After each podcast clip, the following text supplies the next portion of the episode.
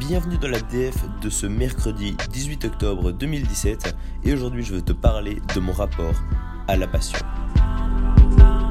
Je te cache pas que ça fait trois fois que je réenregistre ce podcast parce que j'ai eu des problèmes techniques, je teste des nouvelles applications pour enregistrer et c'est un peu le bordel. Du coup voilà, si euh, je suis un peu moins clair, c'est normal, c'est parce que je commence juste à en avoir plein le...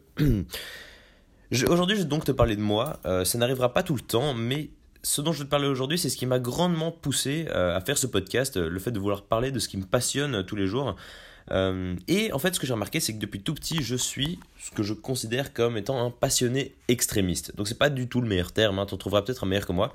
Je vais essayer de te faire comprendre ce que c'est. Le meilleur moyen de te faire comprendre ce que je veux dire par passionné extrémiste, c'est de te donner un exemple.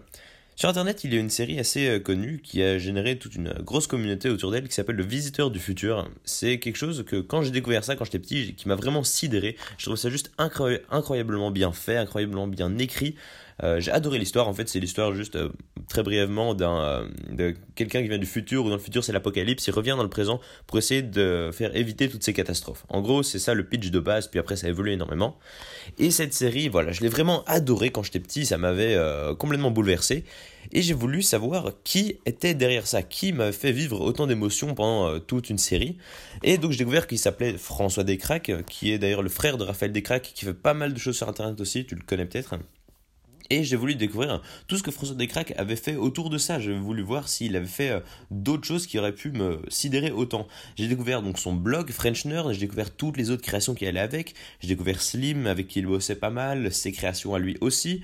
Euh, les musiques m'avaient aussi beaucoup emporté euh, pendant la série. J'ai voulu voir qui les avait composées. J'ai vu que c'était Jimmy Tillier, qui est aussi un excellent compositeur. Je me rappelle que j'ai même été jusqu'à envoyer un mail à François Descraques.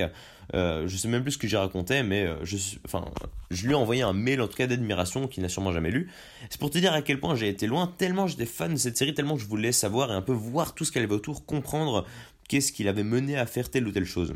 Chaque fois que quelque chose m'emporte, me fait vivre des, émotions, m'a marqué ou, me marque à un certain moment de ma vie, dans tous les cas que ça me touche profondément, j'ai envie de savoir tout ce qu'il y a à savoir euh, autour. Qui l'a fait? Qui est l'artisan derrière l'œuvre? Qui, est le, responsable pour le chef-d'œuvre que je viens de vivre? J'ai envie de comprendre qu'est-ce qui a poussé cette personne à, créer ça. Euh, enfin, vraiment comprendre tout le système qui s'est développé autour. Je parle pas seulement de personnes, mais euh, c'est souvent des personnes qui créent les œuvres.